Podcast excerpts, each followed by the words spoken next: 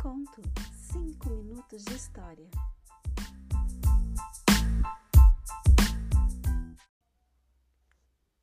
Vamos iniciar esse episódio com O Pequeno Príncipe, um clássico da literatura de Antônio Saint-Exupéry.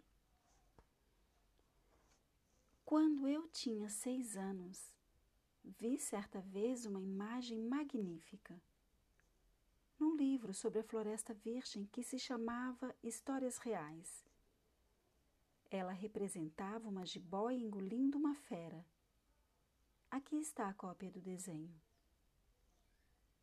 O livro dizia: As jiboias engolem a presa inteira sem mastigá-la.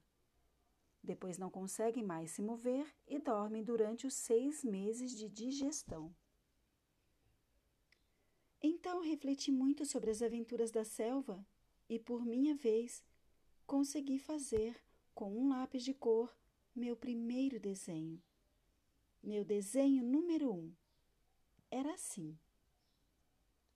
Mostrei minha obra-prima aos adultos e perguntei se meu desenho lhes dava medo. Eles me responderam: Por que um chapéu lhe daria medo? Meu desenho não representava um chapéu. Representava uma jiboia digerindo um elefante. Então, desenhei o interior da jiboia, para que os adultos pudessem entender. Eles sempre precisam de explicações. Meu desenho número 2 era assim. Os adultos me aconselharam a deixar de lado os desenhos de jiboias abertas ou fechadas e a me interessar mais pela geografia, pela história, pela aritmética e pela gramática. Foi assim que abandonei, aos seis anos de idade, uma magnífica carreira de pintor. Tinha sido desencorajado pelo insucesso do meu desenho número um e de meu desenho número dois. Os adultos nunca entendem nada sozinhos e é cansativo para as crianças ter sempre de lhes dar explicações. Tive, pois, de escolher outra profissão e aprendi a pilotar aviões. Voei um pouco por todo o mundo. E a geografia, é verdade, de muito me serviu. Sabia distinguir de um relance entre a China e o Arizona. Isso é muito útil quando se está perdido durante a noite.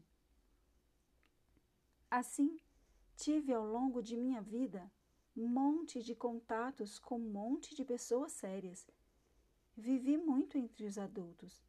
Vi-os bem de perto isso não melhorou minha opinião. Quando encontrava um que me parecia um pouco lúcido, eu fazia a experiência de meu desenho número um, que sempre conservei comigo.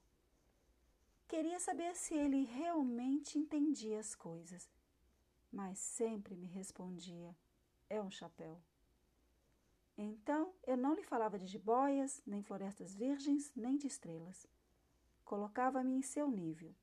Falava-lhe de Brigitte, de golfe, de política e de gravatas.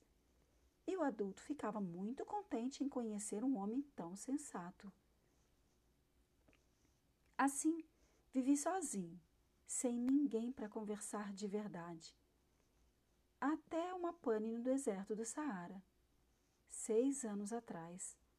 Alguma coisa se quebrara em meu motor e como não tinha comigo mecânico nem passageiros, preparei-me para tentar fazer sozinho um concerto complicado. Era para mim uma questão de vida ou de morte. Minha provisão de água mal dava para oito dias. Na primeira noite, então dormi na areia, a mil milhas de qualquer terra habitada. Estava muito mais isolado do que um náufrago numa jangada no meio do oceano.